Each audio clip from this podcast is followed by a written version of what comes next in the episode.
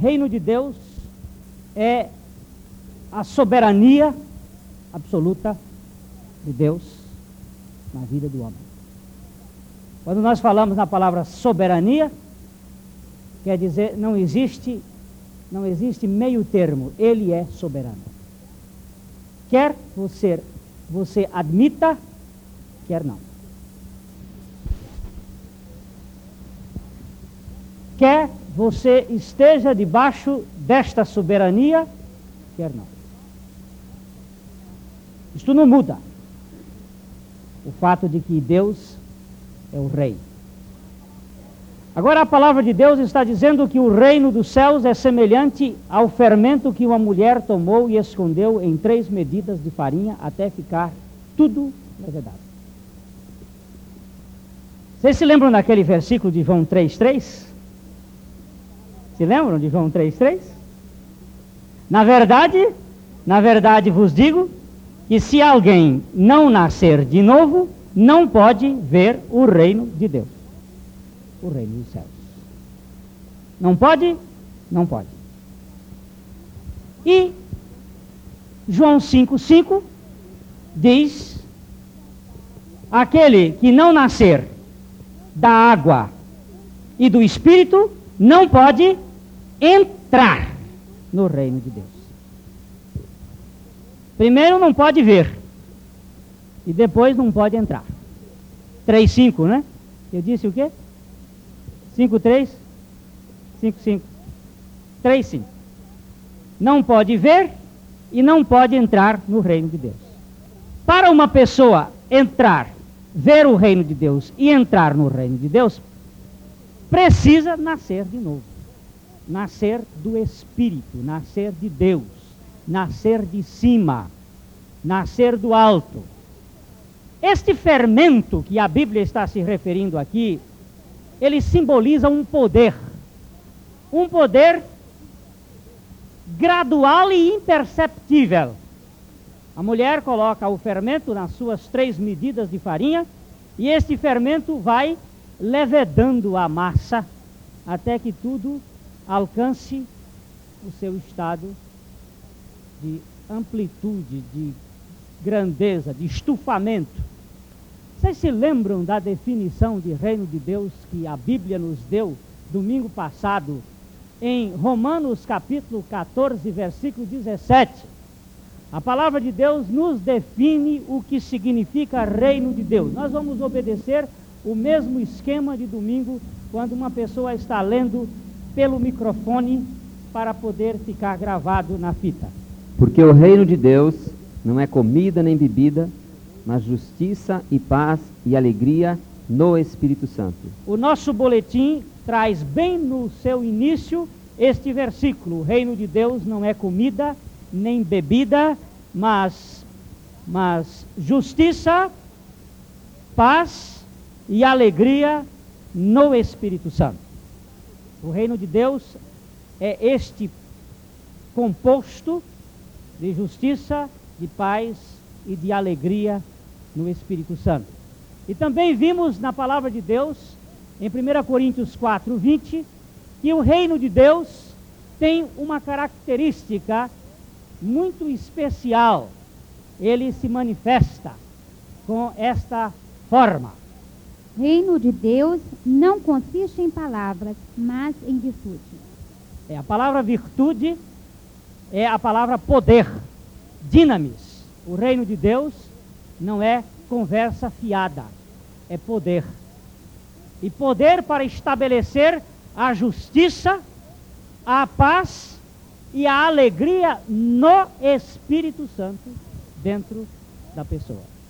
Não é uma alegria provisória, circunstancial, ambiental, produzida por uma piada, por uma história, produzida por um teatro, por um cinema, por um entretenimento, por alguma coisa que a gente vai buscar esta alegria evasiva do ser. O ser procura fora de si esta alegria. Não é esse tipo de alegria. Para dizer, como, como Schopenhauer, o homem é um ser triste por essência. E para buscar a alegria, ele tem que sair acata da alegria em alguma coisa. Mas o, a nova criatura, ele é alegre por essência. Porque a alegria habita nele. Cristo vem habitar a alegria, de modo que você não vai precisar se, se ah, por mecanismos externos, né, se comprometer por algum meio que produza alegria em você. Se você não tem esta alegria, se você é um sujeito ou uma sujeita semiconflauta, sorumbática, esse indivíduo que não sabe, não sabe o que tem nem o que é, de repente ele está no, no pícaro da felicidade quando recebe uma coisa ou quando é motivado por alguma coisa, ele está naquele estado de euforia e daqui a pouco ele está lá no vale mais profundo da depressão e da angústia, respirando fundo, asfixiado. Este, este, esta, esse estado de sua alma denuncia que você não conhece a alegria, o gozo que o Espírito Santo vem colocar.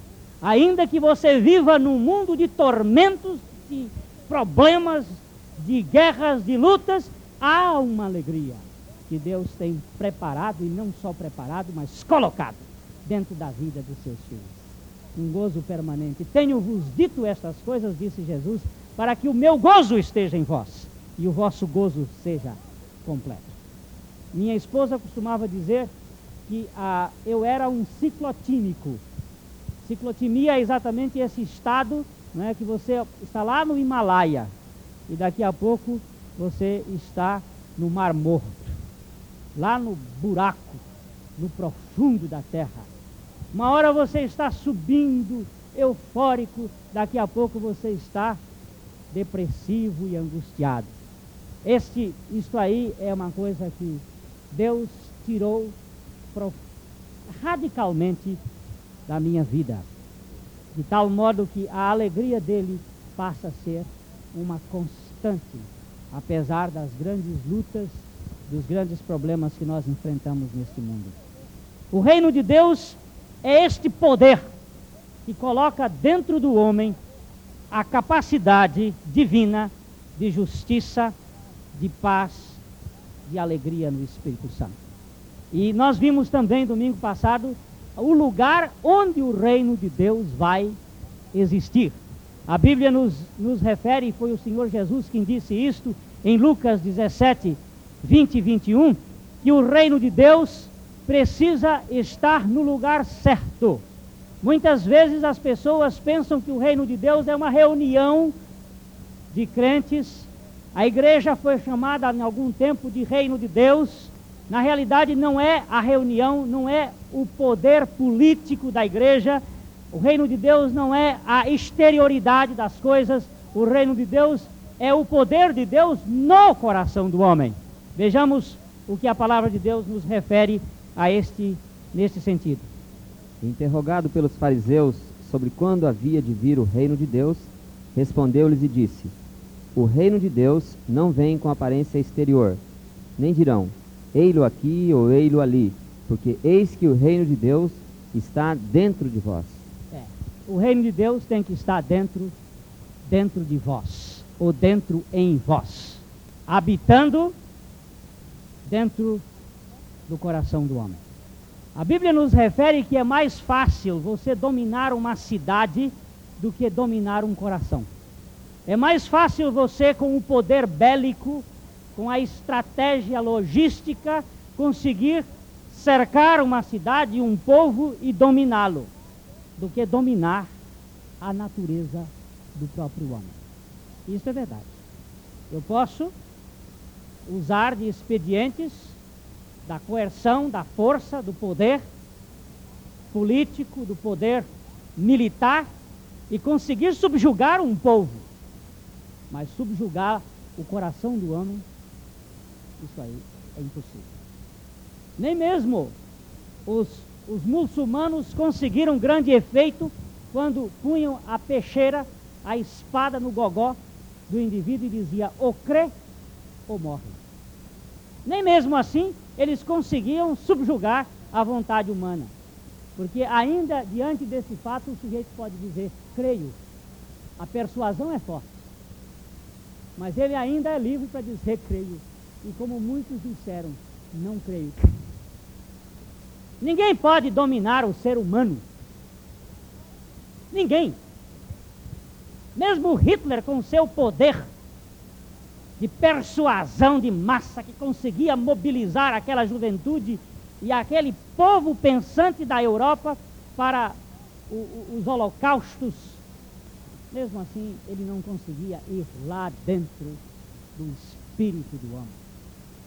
Ninguém é capaz de fazer isso.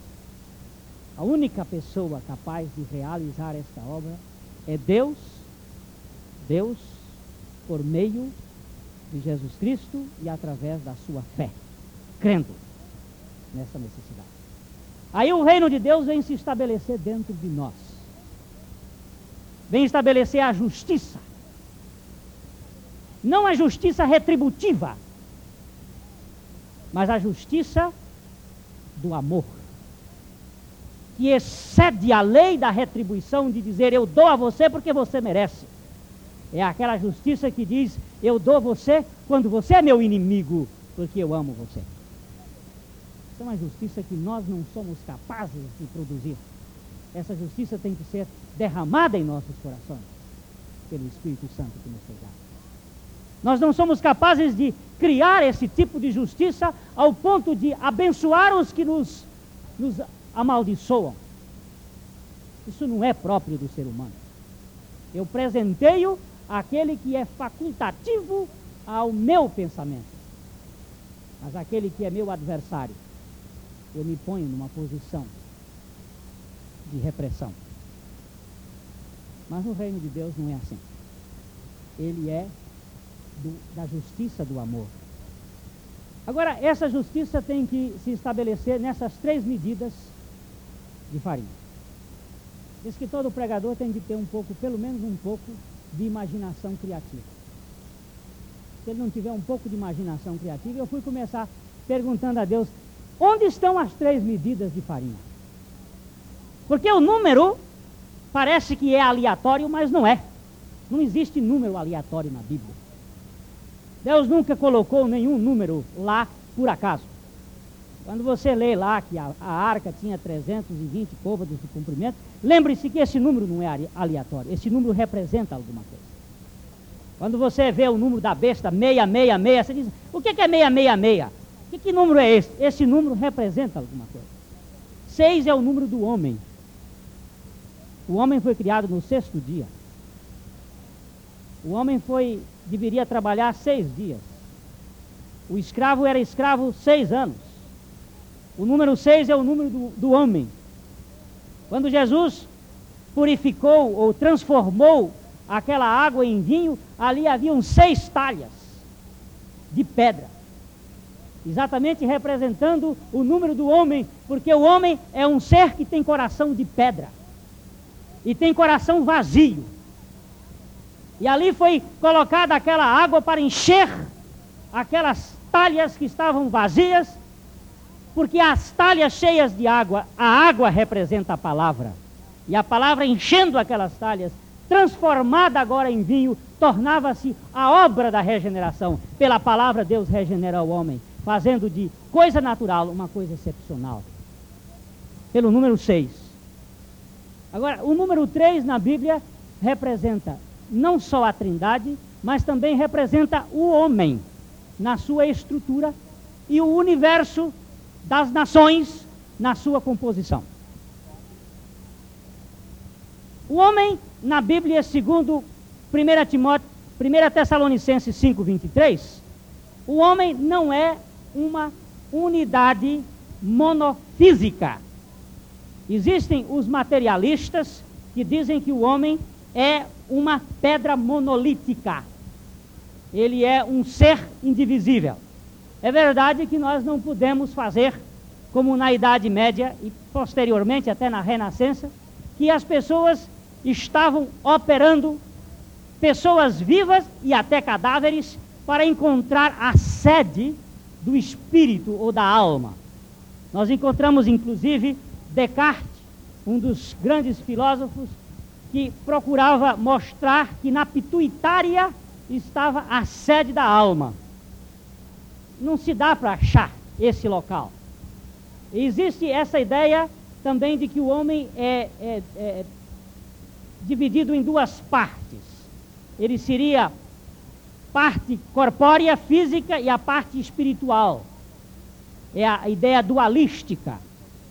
Se você estudar a antropologia, o estudo do homem, existem esses dois pontos de vista básicos é, dentro do conceito da, da ciência. O homem como um ser monolítico, um ser unitário, e o homem como um ser dividido.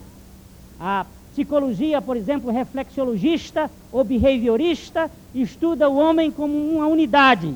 Ele é um ser indivisível. A psicologia freudiana, por exemplo, já vê o homem como duas partes. Ele é, ele é uma parte física e outra parte uh, psicológica, espiritual. Mas a Bíblia também não entra nesta. Ela vai mais profundo. Ela mostra que o homem é tricotômico. Que o homem é dividido em três partes. Ele tem uma parte espiritual, ele tem uma parte intermediária, que é a alma, e ele tem uma parte física, que também nós nem sabemos o que é físico. Se eu perguntar para um físico hoje aqui o que é matéria, ele não pode me responder se ele for honesto, porque ele não sabe o que é energia. Se ele disser que é condensamento energético, ele não vai saber o que é energia e não sabe explicar nem mesmo o que é matéria. Os mais afinados físicos do mundo estão aí engasgados com uma espinha na garganta para explicar a matéria. Nós não sabemos nem matéria, nem a antimatéria, nem a meta-antimatéria que já os russos estão pesquisando para um outro além, muito além. Como disse-me essa semana um professor, é a outra dimensão da dimensão. O negócio vai ficando mais complicado, mas a Bíblia é simples.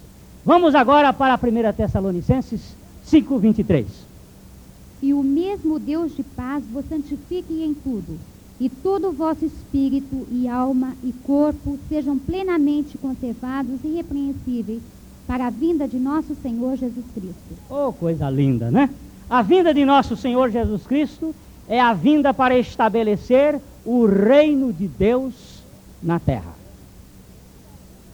Nós vimos que se alguém não nascer de novo, não pode ver. Não pode ver é aqui na terra ainda. Por isso que a Bíblia fala duas vezes aqui: Eu Ainda não entrei no reino de Deus, mas já vejo o reino de Deus. Já experimento o reino de Deus na minha vida, porque ele está em mim. Mas um dia eu vou entrar no reino de Deus. Moisés, quando chegou lá no Monte Pisga, ele olhou e viu a cidade, viu as planícies da Canaã celestial. Mas ele não entrou, porque ele foi rebelde à palavra de Deus ele foi desobediente. Deus não o permitiu entrar na, cidade, na, na Palestina. Nós podemos, aqui na terra, ver o reino de Deus se nascermos de novo. Agora, só podemos entrar no reino de Deus quando o reino for estabelecido aqui, quando Cristo voltar. E Cristo vai voltar para estabelecer na terra o seu reino que será um reino perfeito, e a Bíblia diz que será um reino milenar, e neste reino haverá paz, justiça, paz e alegria no Espírito Santo. Agora nós precisamos pegar um pouquinho mais estas três palavras e colocá-las dentro do seu lugar. Lembre-se que Jesus está dizendo que o reino dos céus é semelhante a um fermento que uma mulher coloca em três medidas de farinha, até que tudo fique levedado. Agora, o texto que foi lido disse: O mesmo Deus de paz vos santifique em tudo, e todo o vosso espírito, alma e corpo. Começou de dentro para fora e é de dentro para fora que tem que começar mesmo. Primeiro tem que estabelecer a justiça. E onde a justiça se estabelece? Onde é que a justiça de Deus tem que ser estabelecida? Em Romanos capítulo 8, versículo 12, essa justiça de Deus tem que ser estabelecida no lugar certo. De maneira que somos devedores não à carne para viver segundo a carne. Romanos 8, 12. Será que eu citei o texto certo? Não citei. Romanos 8, 10. Vamos lá. E se Cristo está em vós, o corpo, na verdade, está morto por causa do pecado, mas o espírito vive por causa da justiça. É verdade. O espírito vive por causa da justiça.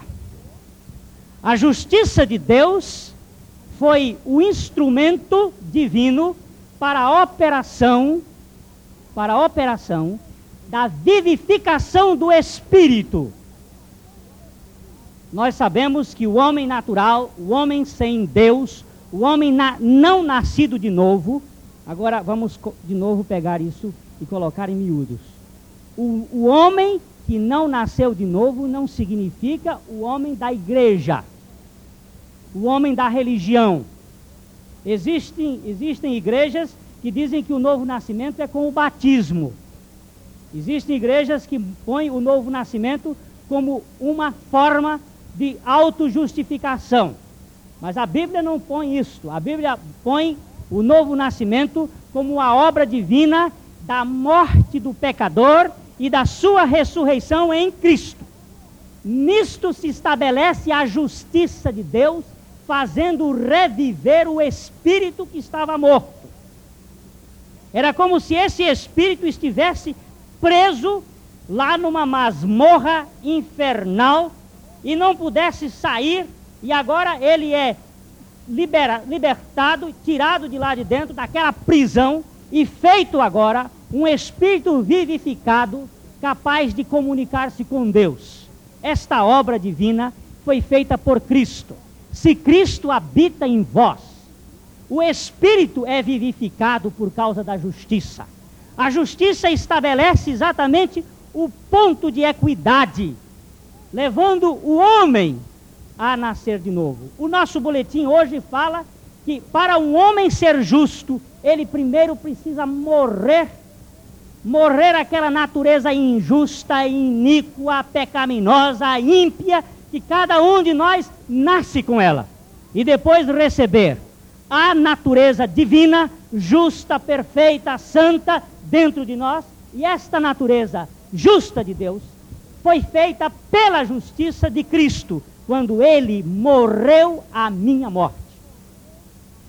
Alguém me contou hoje que ouviu uma pessoa orando assim: Ó oh Deus, eu te dou graças porque Jesus morreu na cruz e eu não preciso morrer mais. Essa pessoa está equivocada. Eu te dou graças porque Jesus morreu na cruz e me fez morrer com, com ele. Esta é a verdade da palavra de Deus. Esta é a verdade substancial. Isto aqui é que faz a justiça de Deus. Porque a justiça de Deus diz o seguinte: a alma que pecar, esta morrerá. E Deus não poderia quebrar a sua lei, porque senão ele seria injusto. Tem que morrer tem que morrer. Romanos 5, 1 mostra que essa justificação, operada por Cristo em nós, também é geradora do segundo aspecto. Sendo, pois, justificados pela fé, temos paz com Deus por nosso Senhor Jesus Cristo. É, justificados nós temos paz. O reino de Deus não é comida nem bebida, mas justiça, paz e alegria no Espírito Santo. Justiça. Estamos justificados? Estamos. Estamos feitos justos? Estamos. Eu era um ímpio, morri, renasci com Cristo, Cristo é minha vida, agora eu sou um justo. O Senhor é justo? Perfeitamente. Mas o Senhor é justo? Sim, Senhor. Agora me pergunte o seguinte: com que justiça o Senhor justo? Com a de Deus. Não tenho nenhum mérito nesse assunto. Tudo foi feito por Ele. É pela justiça dele. Outro dia estavam debochando de mim numa reunião, disse assim, a pessoa olhou e disse, quando eu ia entrando, disse assim, vai entrando o santo. E eu disse, perfeitamente. Graças a Deus. Não, não, não nego o termo que Deus me garantiu por sua palavra. Não sou santo porque pratico santidade própria minha, propriamente minha, mas sou santo porque o santo habita em mim e a sua santidade me faz santo. Se isso não for verdade da Bíblia, rasguemos esta Bíblia e toquemos fogo nela e vamos viver a imoralidade. Vamos viver o pecado na sua exuberância, porque o pecado é gostoso mesmo para quem gosta de, de, de, farelos. Porco é lugar, chiqueira é lugar de comer farelo. Então vamos viver isso. Agora, este Deus Santo nos faz santos para viver uma vida de santidade. Não é uma vida de, de hipocrisia e também não é uma vida de, de pecaminosidade. É uma vida de santidade. Agora, depois de ter essa santidade e essa justiça, Deus nos dá a paz. Temos paz. Não temos mais acusação, nem de noite, nem de dia. Ora, paz é fruto de ausência de acusação. Toda acusação gera um conflito interno, gera uma, uma agonia interna. Mas justificados temos, temos paz com Deus. E essa paz é próprio Cristo habitando em nós. Efésios 2,14 mostra que Ele, Ele mesmo, se tornou a nossa paz. Não é um negócio que a gente vai no supermercado e é remarcado diariamente pelas, pelas maquininhas de hoje, não é? Que a gente vai comprar por um preço e no outro dia já está um outro preço. Não, esta paz não sofre alteração do momento histórico, ela é permanente. A minha paz, disse Jesus, vos dou, não vos la dou como o mundo a dá. E não se turbe o vosso coração, nem se atemorize. Por quê? Porque ele vai se tornar a nossa paz, segundo a sua própria palavra. Efésios 2, 14. Porque ele é a nossa paz, o qual de ambos os povos fez um, e derribando a parede de separação que estava no meio. Ó, aí ambos os povos eram judeus e gentios que viviam brigando. E não só judeus e gentios, mas qualquer grupo que vive brigando, marido e mulher que vive brigando, é, patrão e empregado que vive brigando, precisa nascer de novo e faz, faz a paz reinar no coração. Faz a paz ser estabelecida no seu interior. A paz se manifesta no seu interior. Isso eu posso dizer, está aqui minha metade, que nós vivíamos feito gato e cachorro, viu? E nós agora temos a paz. Às vezes eu ponho uma camisa, ela chega e diz, não ficou bem? Eu achei que tinha ficado bem a camisa. Mas aí, o melhor é concordar. E é melhor concordar com quem entende do que com quem não entende. Mas há outros pontos que a gente pode discordar e continuar amigos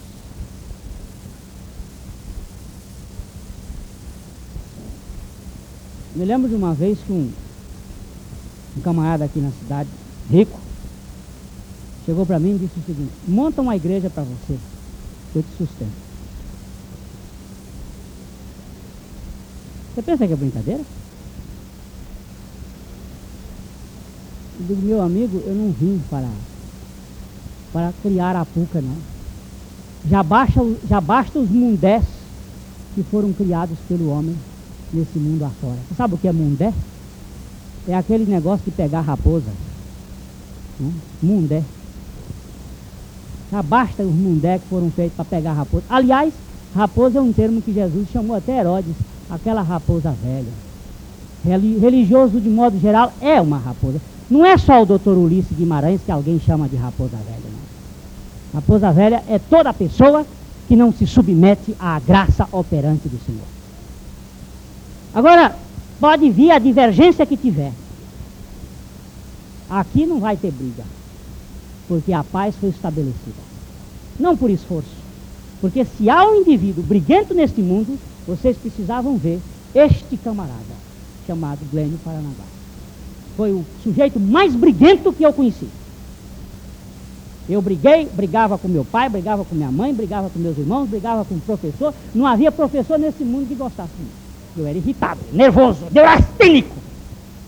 Esse cabelinho na venta.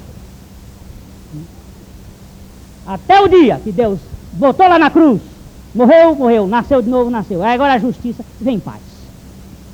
Acabou a briga. Você quer levar? Leva. Não concordo, mas pode levar.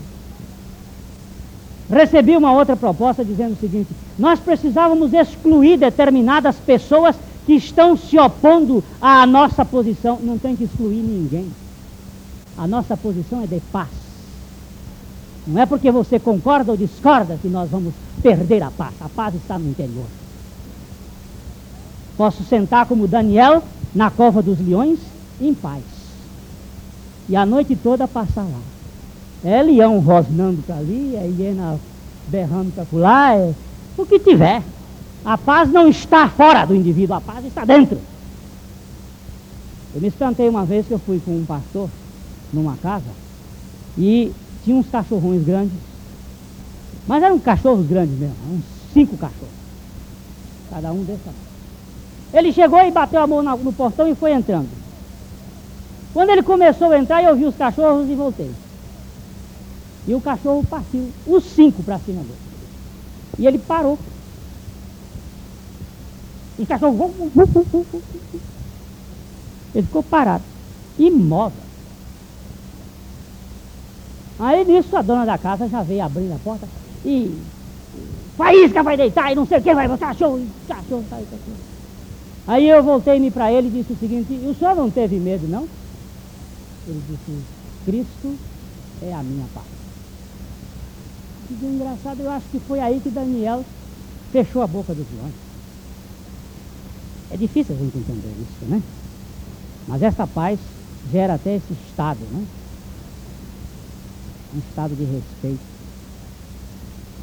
General Bolsa andando nas estradas, nas ruas, nas ruas de, da Inglaterra, quando a, as prostitutas olhavam para ele e diziam, a paz, o sol da paz brilhou hoje em nossa vida.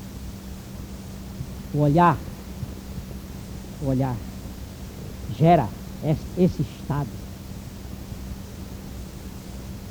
Soube outro dia de uma irmã que foi visitar uma pessoa no hospital e depois que foi visitar, a pessoa disse o seguinte: diz aquela mulher para voltar aqui de novo.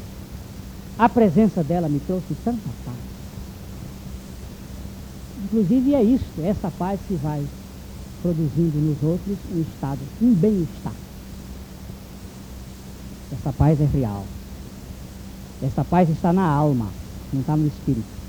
Porque quem fica intranquila é a alma. Quem agita é a alma. Agora vem a terceira coisa, a terceira medida. A primeira foi o espírito, a segunda foi a alma, a terceira nós encontramos em Romanos 8:11 a manifestação desta alegria, desse gozo, ele vai se estabelecer no, na parte física do homem. E se o espírito e se o espírito daquele que dos mortos ressuscitou a Jesus habita em vós, aquele que dos mortos ressuscitou a Cristo também vivificará os vossos corpos mortais pelo seu espírito que em vós habita. Ah. Eu fui regenerado no meu espírito, mas o meu corpo não foi regenerado. Mas o meu corpo será regenerado na vinda de Cristo, quando ele ressuscitar os corpos de todos aqueles que morreram com Cristo, que morreram regenerados, quando esses corpos forem ressuscitados, e quando os que não, não morreram forem transformados, recebendo o corpo de glória, aí haverá uma grande manifestação de alegria. Os discípulos de Jesus ficaram tão alegres depois da ressurreição que não podiam nem se conter e tiveram, tiveram medo por causa da sua alegria. A Bíblia diz que a alegria produziu até neles um estado de temor. A alegria é o sentimento da, do interior que se manifesta no físico. É engraçado isso. A gente vê na cara do sujeito a alegria ou não. Eu posso olhar para você e, e ver se você está alegre ou não. O pastor, por exemplo, que fica aqui na frente, ele vê as dúvidas de cada pessoa na pregação. Tem a pessoa que será que isso é verdade? Será que ele não está enganando? Será que eu não estou entrando num pacote feito? Será que a coisa não é, é assim? E tem tantos enganos e tantos embustes por este mundo que é natural que as pessoas façam as suas avaliações e é até bom que façam mesmo para não comer gato por lebre e ir pela verdade da palavra de Deus, porque a verdade liberta. Ninguém deve ser assim tão afoito de dizer, oh, blá, blá, blá. não, vá pela palavra de Deus, fundamente-se nela. Chegue pelo raciocínio, pela inteligência, pela consciência. Vá caminhando que você vai chegar lá. E esta alegria, mas essa alegria vai se manifestar. Ela vai se manifestar. E ela se manifesta no rosto, ela se manifesta nos gestos, ela se manifesta de tanto jeito. Você vê uma pessoa macambúzia, né? Andando na rua, ela vai peneira. Quando não é velhice, nem bico de papagaio, né, ela vai assim, arrastada pela vida, o compromisso, aquela cara de tristeza. Quando você vê uma pessoa assim, mesmo a alegria humana, a alegria humana que é transitória, que é passageira, ela já anda mais lépidazinha, mais descontraída, rebolativa até, porque a alegria manifesta-se no corpo. Engraçado que a alegria é rítmica. Vocês sabem por que, que a alegria do carnaval, da música, ela se manifesta no ritmo? Porque ela é rítmica. Você vai ver que a música também é, é tricotômica, ela tem melodia, harmonia e ritmo. A melodia fala o espírito, a harmonia fala a alma e o ritmo fala o corpo. Isso também está aí. A música é esse negócio, você vê a, a música serelepe, ela mexe com o sujeito, ele fica sempre alegre. E tem umas músicas em tom menor que logo levam um jeito assim, lá para o profundo. Ele, ele desce, o Roberto agora deu uma de alegria mesmo, Roberto. É, a esta alegria que vai lá para dentro, aquela coisa que vai lá para dentro, para o profundo. Agora veja bem, veja bem, você sabe quais são as três palavras que estão envolvidas aqui, nesta justiça, paz e alegria?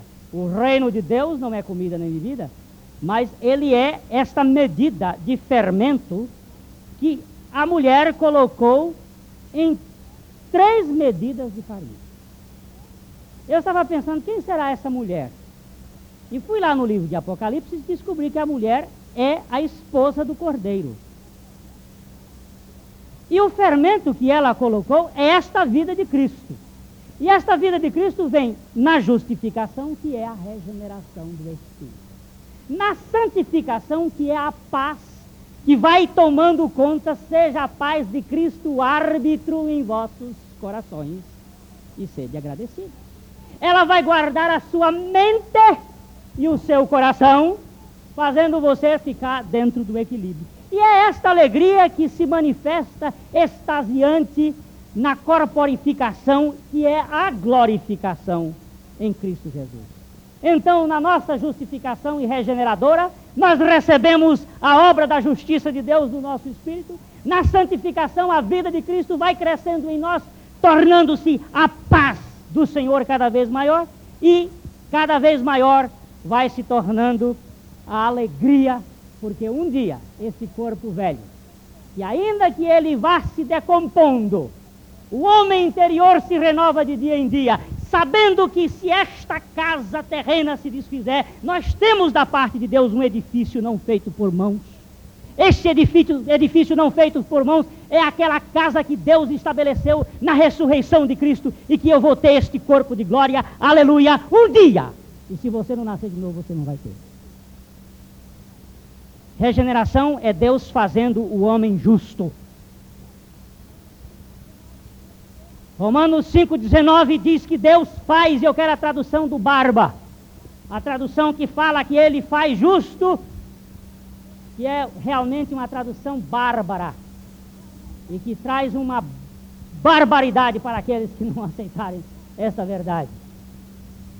Porque como pela desobediência de um só homem, muitos foram feitos pecadores, assim pela obediência de um, muitos serão feitos justos. Muitos serão feitos justos. Deus nos faz em Cristo Jesus justos. Mas uma vez feitos justos, é, você não se torna um justo justão. Você torna um justo justino. É um justo ainda pequeno. E essa justiça tem que crescer. ela vai aumentar, ela vai crescer cada vez mais. É a santificação. A santificação significa a vida do justo se aperfeiçoando em justiça e santidade. Apocalipse 22, 11. Mostra que esta vida de justiça vai aumentando. É Cristo crescendo em nós. Paulo disse lá: Meus filhinhos, por quem de novo sofro as dores de parto, até Cristo ser formado em vós. Ele já foi gerado, precisa ser formado. Uma mulher grávida de dois meses, a criança não aparece, mas ela grávida de nove meses, não há para esconder, não dá para esconder. Como é que se esconde um negócio que estufa? Ele tem que se manifestar, e quando ele se manifesta, ele sai. Evidentemente que esse justo novo muitas vezes ainda não tem uma exuberância da vida de Cristo, mas essa vida vai crescer, chegar a um ponto em que não dá para contê-la. Ela sai por todos os lugares, ela sai nos olhos, ela sai na palavra, ela sai nos gestos, ela sai na assinatura, ela sai por todos os lugares. Ela sai porque não pode ser contida. Se você não tem essa vida justa, você é ímpio. Você pode ser ímpio da igreja, mas você não entra no reino de Deus. Mas essa vida justa cresce, como também cresce a impiedade. Veja Apocalipse 22, 11. Quem é injusto, faça injustiça ainda. E quem está sujo, suje-se ainda. E quem é justo, faça justiça ainda. E quem é santo, seja santificado ainda. Ainda. Aqui tem uma, uma linha divisória entre justos. Não dá para fazer. Se botar justos desse lado e ímpios desse, não dá para fazer. Então vamos botar assim: justos e ímpios. Tem uma linha divisória. No campo da injustiça e da impiedade também há progresso. O sujeito nasce um impinho, porque a Bíblia diz que ele nasce assim, aí ele vai se tornando ímpio um quarto mais, depois meio ímpio, depois metade do ímpio vai ficando, depois vem o impião, que são os impiões da vida. Né? Vai, vai, vai crescendo. Até chegar ministro. Né? Ele vai crescendo, crescendo até chega ministro da impiedade, não é? Mas só ministro da fazenda, não, ministro da impiedade. A Bíblia fala nesse assunto. E o justo, uma vez feito justo, vai crescer. Não tem inflação no reino de Deus, não, gente. Por isso não tem depreciação, não tem correção monetária, não tem INPC, tem um crescimento de justiça cada dia maior. A Bíblia está mostrando isso. E por fim, vem a glorificação, que é o momento em que nós seremos semelhantes a Ele. Assim como Ele é, nós seremos. E é 1 João 3, 2, que mostra este fato. Na palavra de Deus, como Ele é, nós seremos. Vamos ter o Espírito de Cristo, a alma de Cristo e o corpo de Cristo. Isto é, tanto quanto Cristo é, nós seremos semelhantes a ele. Não talvez numa situação matemática de quantidade, mas numa situação de qualidade semelhante a ele. Amados, agora somos filhos de Deus e ainda não é manifestado o que havemos de ser. Mas sabemos que quando ele se manifestar, seremos semelhantes a ele, porque assim como é, o veremos. É. A outra tradução diz assim como ele é. Como é que diz? O veremos? Havemos de vê-lo como ele é. Mas o fato aqui é que nós vamos ter a mesma semelhança do Senhor. Pode ler Filipenses 3,21. Agora eu leio você aí, porque não dá para ler lá em cima. Vamos ler rápido. Amém. Seremos, seremos participantes deste corpo. Aí o homem entra na sua horizontalidade. Passa a ser o homem que Deus criou em toda a sua perfeição. Espírito, alma e corpo. Enquanto vivermos aqui na terra, o nosso espírito está regenerado. A nossa alma está em crescimento. E o nosso corpo receberá a glória na ressurreição. Agora vejamos que essas três medidas, só para acabar, ela se manifesta na raça. A raça também é tríplice: Jafetita, Semita e Cananita. A sociedade é formada de três troncos, de três pontos, de três ramos. Esta sociedade tem pretos,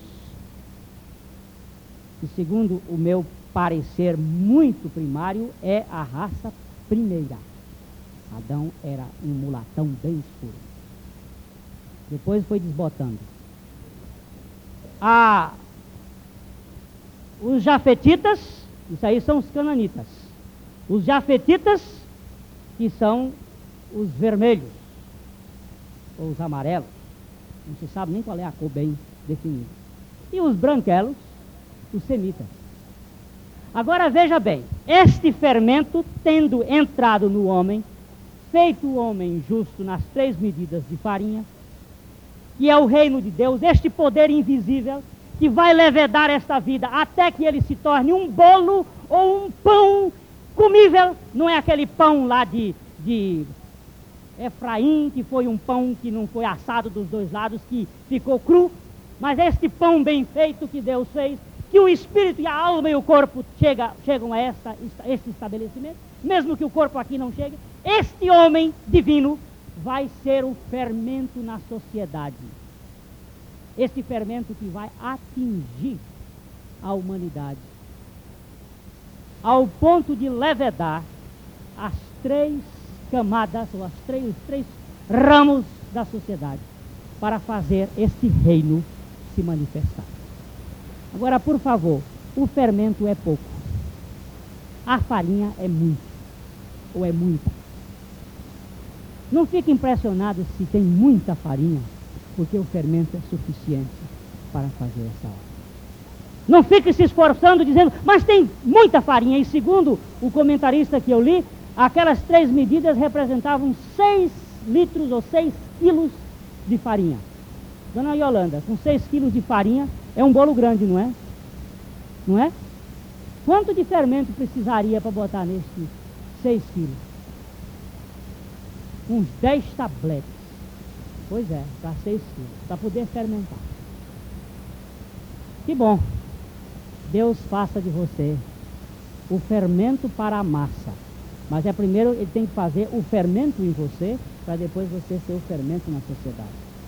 Você primeiro precisa experimentar a morte do seu velho homem, você precisa experimentar a santificação da sua alma.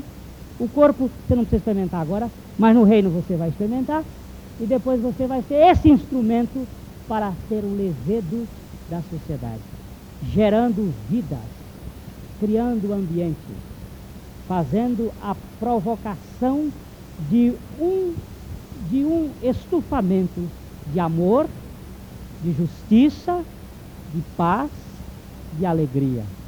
Eu gosto de uma oração daquele grande pregador e é, ex-capelão do Senado americano, Peter Marshall.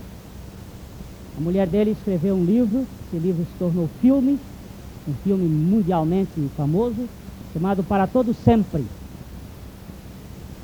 E esse homem disse o seguinte, com a ajuda de Deus, que eu seja sempre parte da resposta e nunca parte do problema.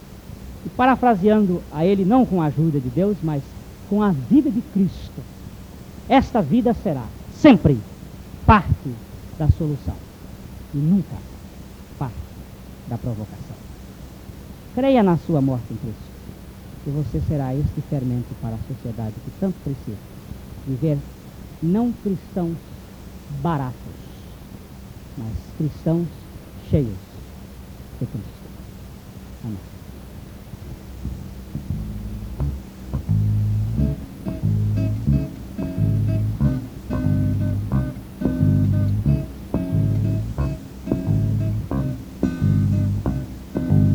Bendito Deus e Pai de nosso Senhor Jesus, que tem nos abençoado com todas as sortes de bênçãos espirituais.